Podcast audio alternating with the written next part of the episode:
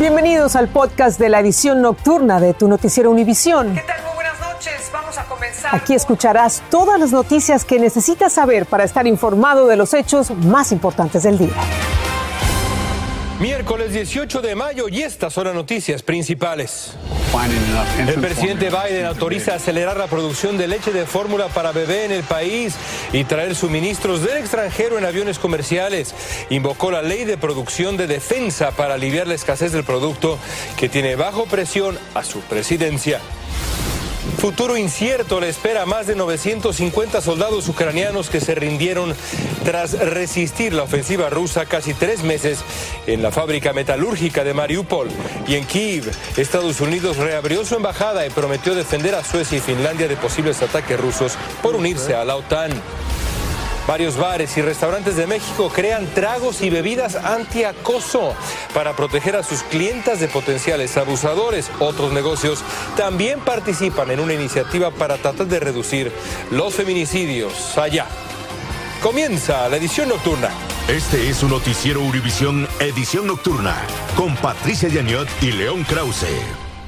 ¿Qué tal? Bienvenidos, buenas noches, León. Vamos a comenzar con alentadoras noticias para millones de padres que vienen padeciendo por la escasez de leche de fórmula para sus bebés. El presidente Biden ordenó una serie de medidas para acelerar la producción nacional de leche en polvo y también traer cargamentos de ese producto que está acá atrás desde el extranjero. En ambos casos, los suministros deberán cumplir con los requisitos federales de seguridad alimenticia. Galo Arellano tiene más detalles. La escasez de fórmula infantil que ha causado angustia a los padres estadounidenses durante los últimos días podría terminarse a corto plazo.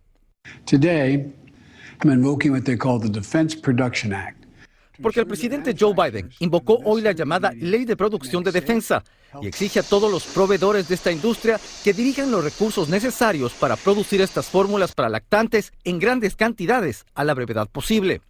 También el presidente autoriza la rápida importación de, este producto de países eh, que la están produciendo y que cumplen con las normas fitosanitarias de los Estados Unidos. Todos aquellos empresarios que fabriquen insumos de la fórmula infantil tendrán que priorizar que su producción vaya primero hacia esta iniciativa del gobierno y tienen orden de acelerar las cadenas de suministro. Además, el presidente activó la operación Fly Formula para hacer expedita la importación de preparados para lactantes y para abastecer de manera eficiente las tiendas lo antes posible. Para el efecto, se autoriza el uso de aviones comerciales del Departamento de Defensa, como en su momento se hizo para trasladar materiales durante los primeros meses de la pandemia de COVID-19. Se podrán eludir rutas regulares de transporte aéreo. A principios de esta semana, la FDA y Abbott acordaron los pasos a seguir para reabrir las instalaciones de la empresa en Michigan, que fueron cerradas debido a la preocupación por la contaminación bacteriana después de que cuatro bebés se enfermaran. La FDA también ha anunciado unas directrices que permitirán a los principales fabricantes importar de forma segura leche artificial que no se produce actualmente para el mercado estadounidense. El Departamento de Justicia en una demanda presentada el lunes dijo que Abbott había introducido en el mercado de consumo fórmulas infantiles adulteradas. Abbott sostiene que no hay prueba concluyente de que su fórmula haya causado la enfermedad y la muerte de estos bebés. Seguimos contigo. Gracias, Galo. La mayoría de los migrantes que murieron por deshidratación en un vagón de tren en Piedras Negras, allá en México, eran hondureños. Ahora sus familias están devastadas y solo piensan en recuperar los cuerpos para darles respetuosa sepultura. Claudia Mendoza desde Honduras tiene el reportaje para ustedes. No, yo no creí, ya hasta la vez no creo. En la casa de Merin Puerto se respira el dolor que siente esta familia por la pérdida de Raúl Zelaya, uno de los cinco migrantes que fueron encontrados sin vida en este vagón en Piedras Negras, México. Él iba a luchar para decir que no le hiciera falta nada a nosotros, por sus hijos. A pocos metros de la vivienda de la familia Zelaya, Eleazar Garrido tampoco puede creer que Selvin Garrido, su hijo menor, ya no regresará con vida a su hogar. Trabajaba en la policía y y no le salió el viaje, entonces él se fue. Él, hace tiempos que ansiaba por irse para allá, pero no había habido lugar. Hoy se sabe qué pasó con Raúl, Selvin y las otras tres personas que fallecieron en este tren, porque con ellos viajaba Derin Jacome, hijo de Renato Jacome, quien llamó a su padre y le contó el angustiante momento que vivieron porque se estaban quedando sin oxígeno en el interior de este vagón. Cuando estaba oficiando yo pensé que iba a morir. Derin le narró a su padre que sus compañeros estaban sin fuerzas y que apenas podían moverse por la falta de oxígeno. Como pudo, él se subió a una rendija y saltó junto a dos migrantes más al vacío. Él se fue ah, buscando auxilio y luego llegó a migración. En medio del dolor que viven las familias de esta comunidad que perdieron a dos de sus hijos, le piden ahora a las autoridades de la Cancillería hondureña que les ayuden a traer los cuerpos de regreso. Ay, yo lo que le pido que me hagan el favor de, de que me lo manden para acá. En Olancho, Honduras, Claudia Mendoza, Univisión.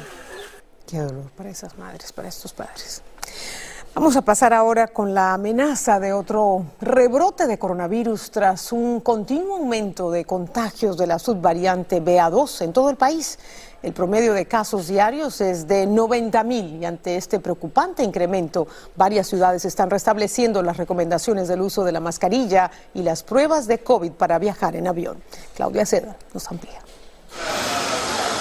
Gobierno advirtió que un tercio del país vive en zonas donde la amenaza de COVID es tan alta que deberían considerar el uso de una mascarilla en lugares cerrados.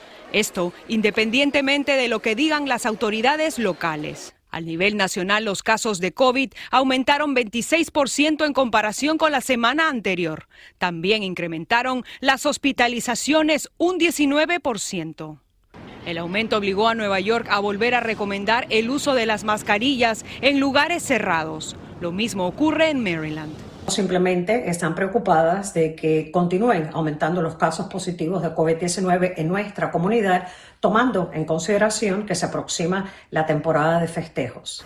Y con los viajes de verano al interior del país aproximándose, los Centros para el Control de Enfermedades recomendaron a los pasajeros que se hagan la prueba de COVID antes de volar. Quienes están en zonas de riesgo deberían tomar precauciones. Me parece algo bueno porque nos protege a todos, a la vez porque un avión es un espacio muy cerrado y si alguien tiene COVID, obviamente todo el mundo va a salir infectado. Anteriormente, la recomendación de las pruebas de COVID era solo para quienes no estaban al día con sus vacunas. ¿Se ha hecho la prueba? No, no me la he hecho. ¿Por qué? Porque yo considero que me he cuidado lo suficiente y que las personas alrededor mío hacen lo mismo. El gobierno también recomienda que cuando regrese de su viaje se vuelva a hacer la prueba si ha estado entre multitudes. Pero para quienes vengan de otros países a Estados Unidos las reglas son diferentes. Ellos tienen que demostrar una prueba negativa de COVID. En Alexandria, Virginia, Claudio Seda, Univisión. Y por primera vez en la historia, el número de fumadores en todo el mundo descendió. Así lo establece un estudio de la Sociedad Americana del Cáncer y Vital Strategies. Hace 14 años fumaba casi el 23% de la población mundial. Ahora los fumadores son menos del 20% y actualmente solo en Estados Unidos mueren cada año casi medio millón de personas como consecuencia del hábito de fumar. Según un informe de la Oficina de Alcohol, Tabaco, Armas de Fuego y Explosivos, el número de armas fabricadas en Estados Unidos casi se ha triplicado desde el año 2000. Los fabricantes de armas nacionales produjeron 11,3 millones de armas de fuego en 2020, cerca del triple de los 3.9 millones que se fabricaron en el año 2000. La población en el país creció un 18%, mientras que la fabricación de armas por año se disparó un 250%. Y es que desde el 2011 a la fecha no se han fabricado menos de 6 millones y medio de armas para uso doméstico por año. Impresionantes cifras. León, y hablando de armas, el gobernador del estado de Illinois firmó una nueva ley que prohíbe las llamadas armas fantasmas, las que se ensamblan con diferentes piezas que se pueden comprar incluso por internet y no tienen un número de serie de control como las producidas por los fabricantes de armas. Desde Chicago, David Palomino nos tiene algunas repercusiones ante esta legislación. Illinois se convierte en el primer estado del medio oeste en el que por ley se prohíben las armas fantasmas. Estas son armas sin registrar, sin número de serie, de fácil fabricación casera que aumentan la violencia en nuestras comunidades, afirmó el gobernador Pritzker. En una ciudad como Chicago con altos índices de violencia con armas de fuego, el Departamento de Policía registra un drástico incremento de armas fantasma en las calles en los últimos años. Para el año 2016, las autoridades apenas incautaron dos, pero para el 2020 la cifra aumentó a 139 y para el 2021 455 armas fantasma fueron recuperadas. La alcaldesa Lori Lightfoot dice que para este año el número sigue aumentando y que en los incidentes del pasado fin de semana en el Parque Millennium, un joven de 16 años arrestado also carrying a ghost gun. portaba un arma fantasma. Con esta nueva ley en Illinois, la persona involucrada en la venta o posesión de este tipo de armas enfrentará cargos criminales. Edgar Antillón es experto en armas de fuego y nos explica cómo se fabrican las armas fantasma. Esta se hizo en una, en una impresora de, de 3D. Ah, esta se hace en casa o también se pueden comprar eh, en kits, ah, así como estas armas de fuego que, están aquí. Ah, esta se, se, compró como un kit, nada más lo de abajo, lo, lo de arriba se, se compra separado y así es como se fabrican las armas de fuego. A nivel nacional, el presidente Biden recientemente anunció regulaciones para las armas fantasma. Cualquier persona que quiera comprar un kit deberá someterse a revisión de antecedentes y los fabricantes deberán marcar las piezas con número de serie. En Chicago, David Palomino, Univisión. Estás escuchando el podcast de tu noticiero Univisión. Gracias por escucharnos. Estados Unidos reabrió su embajada en Kiev, la capital de Ucrania, a pesar de que la ofensiva rusa continúa, sobre todo en el este de aquel país. Mientras tanto, Finlandia y Suecia, rompiendo con su tradicional neutralidad de años y años, solicitaron formalmente la entrada a la OTAN. Desde Washington, Pablo Gato tiene el reporte para ustedes. Tras resistir los ataques rusos durante 84 días, 959 soldados ucranianos finalmente se rindieron en la fábrica de acero de Mariupol. 51 de ellos están gravemente heridos. Varios de los comandantes del llamado Batallón Azov aún están en la fábrica junto a un número indeterminado de sus tropas. Los soldados rusos procesaron a los que se rindieron y ahora su futuro es incierto. El objetivo es intercambiarlos por prisioneros rusos, declaró el presidente de Ucrania, que los escribió como héroes. Pero el batallón Azov ha sido acusado por Putin de neonazi y legisladores rusos proponen llevarlos a juicio e incluso ejecutarlos. Al mismo tiempo, concluyó el juicio en Ucrania contra el primer militar ruso acusado de un crimen de guerra, que se declaró culpable.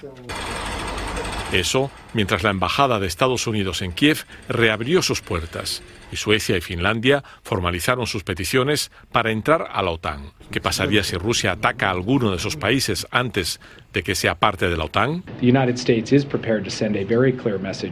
Estamos preparados para apoyarlos, afirmó la Casa Blanca, pero sin aclarar cómo.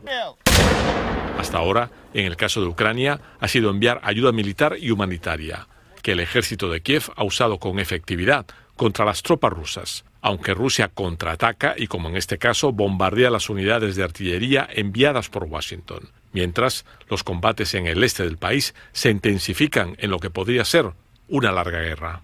Se espera que mañana el Senado apruebe el paquete de ayuda para Ucrania, que junto al anterior son ya 53 mil millones de dólares. Se estima que Rusia gasta diariamente alrededor de 300 millones de dólares en este conflicto.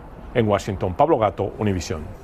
Vamos ahora a hablar de lo que sucede en México. Ante la ola de violencia contra las mujeres, varios establecimientos participan en una cruzada para tratar de frenar estos crímenes. Han establecido una serie de medidas y alertas para proteger a sus clientas del acoso de abusadores y potenciales asesinos. Algunos bares han creado incluso códigos y palabras clave para brindarles protección.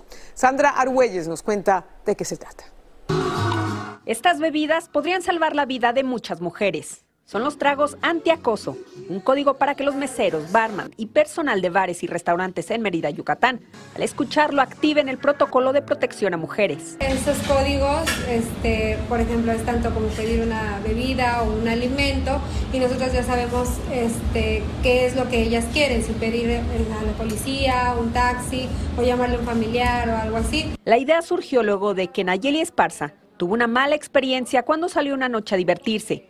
Asegura que temió por su vida y que no hubo nadie quien la ayudara. En un antro este, sufrió un secuestro, entonces no tuve idea, no sabía cómo pedir este, ayuda. Cuando son alertados por las comensales, los trabajadores del lugar están pendientes de ellas. Queremos aportar un granito de arena para que cuando asistan acá eh, se sientan apoyadas. De acuerdo con los restauranteros, los nombres cambian cada mes para evitar que los posibles agresores o acosadores las conozcan Es por ello que no podemos mencionarlas. El hecho de saber que estás en un lugar donde te están cuidando, donde te están protegiendo, donde puedes voltear con el mesero y en vez de que le cause gracia lo que está haciendo el personaje en cuestión, o sea, que sepas que te va a ayudar. A este protocolo de protección ya se sumaron 35 negocios que forman parte de la red Mujeres Seguras en tu establecimiento. En los bares y restaurantes, los letreros con esos códigos están ubicados en sitios estratégicos para que solo las mujeres puedan verlos.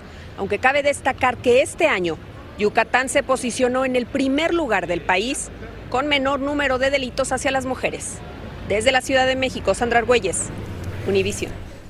Bueno, y hablando de mujeres, una buena noticia para mi país. El arte y la publicidad tienen poca afinidad con la cocina, pero una colombiana logró compaginarlas y de qué manera en su vida hasta convertirse en la mejor chef del mundo. Leonor Espinosa fue distinguida con ese título por la firma británica de alimentos William Reed. Lo notable de su caso es que aprendió a cocinar ella sola, es lo que se conoce como una autodidacta, aunque eso sí, aprendió la sazón desde niña. Lo que se aprende de niño nunca se olvida. Yesid Vaquero tiene su historia. La mejor chef del mundo se llama Leonor Espinosa y es colombiana. ¿Le llegó la hora a la cocina colombiana? Le llegó, le está llegando la cocina, la, la, la hora a la cocina latinoamericana. Así lo anunció el ranking The World's 50 Best, los mejores 50 del mundo, que tiene a su restaurante en Bogotá dentro de la privilegiada lista y a ella como la mejor. Significa eh, mucha satisfacción de saber que, que, el camino por el que comencé a andar eh, y en, con el que empecé a profundizar era, era un buen camino. Creo que es de los caminos que menos que he tomado donde no me he torcido. Y es que de caminos, ella sí que sabe. Leonor Espinosa ha recorrido buena parte de este país buscando ingredientes, platos y tradiciones, aprendiendo, enseñando y convirtiéndose en pionera en el mundo en la cocina con responsabilidad. Estamos viajando desde 2007 por territorios en los cuales entrábamos y no sabíamos si íbamos a salir. ¿Sabes? Por la agreste de, de la geografía, porque eran territorios donde siempre estaban grupos armados. Pero como ella misma dice, nadie dijo que lo iba a hacer. Y fruto de ese esfuerzo es este galardón que obtiene por primera vez en la historia una colombiana y que pone su nombre, el de su restaurante Leo y el de Colombia, en lo más alto de la gastronomía mundial. El premio que recibió Leonor Espinosa no solamente es a su sazón, no en vano. Dicen los expertos que fue ella quien le enseñó al comensal colombiano a comer comida colombiana, defendiendo siempre su cocina local. En Bogotá, Colombia, Yesid Vaquero, Univisión. Qué delicia. Bueno, ¿qué pensaría si le digo que los últimos siete años en la Tierra han sido los más cálidos de la historia? Y el rey emérito de España, Juan Carlos de Borbón, regresa de su exilio. Si usted ya lo había notado, un reporte confirma que los últimos siete años en nuestro planeta fueron los más cálidos de los que se tiene registro. La Organización Mundial de Meteorología también pronostica que es cuestión de tiempo para que el mundo vuelva a tener el siguiente año más cálido de la historia. Y las futbolistas de la selección de Estados Unidos ahora obtendrán los mismos sueldos y premios que el seleccionado masculino. Qué bien. Esto gracias a un acuerdo con la Federación de Fútbol. Ambos equipos se repartirán por igual los ingresos por clasificar al Mundial, por partidos amistosos, torneos oficiales, derechos de televisión, patrocinios y venta de entradas. Esto es importante. En El Salvador, el fin de semana más letal en lo que va del siglo, que se saldó en marzo con la matanza de 87 personas, se debió al fin de un pacto entre el gobierno de Nayib Bukele y las pandillas. Así lo confirmaron portavoces de la Mara Salvatrucha al medio digital muy respetado El Faro, que también tuvo acceso a audios de un negociador del gobierno que estuvo en conversaciones con las pandillas. El rey emérito de España, Juan Carlos I, regresará a su país mañana para una breve estadía y asistir a una regata en Pontevedra. También se reunirá con su hijo, el rey Felipe, en el Palacio de la Zarzuela y luego volverá a su autoexilio en Abu Dhabi. Es la primera vez que el ex monarca regresa a su país desde agosto de 2020. Bueno, y este es un nuevo invento que puede ayudar a que algunos platillos sean menos difíciles de comer. Se trata de la cinta de sabor y fue diseñada por investigadores de la Universidad Johns Hopkins. Es un adhesivo que asegura que todos los ingredientes que están adentro de los burritos se queden adentro del burrito. La cinta Tasty es transparente y segura para comer. Ahora también, pues eh, si uno tiene cierta destreza, ayuda. Muy fácil. Ingeniosos. Por favor. Así termina el episodio de hoy de Tu Noticiero Univisión. Gracias por escucharnos.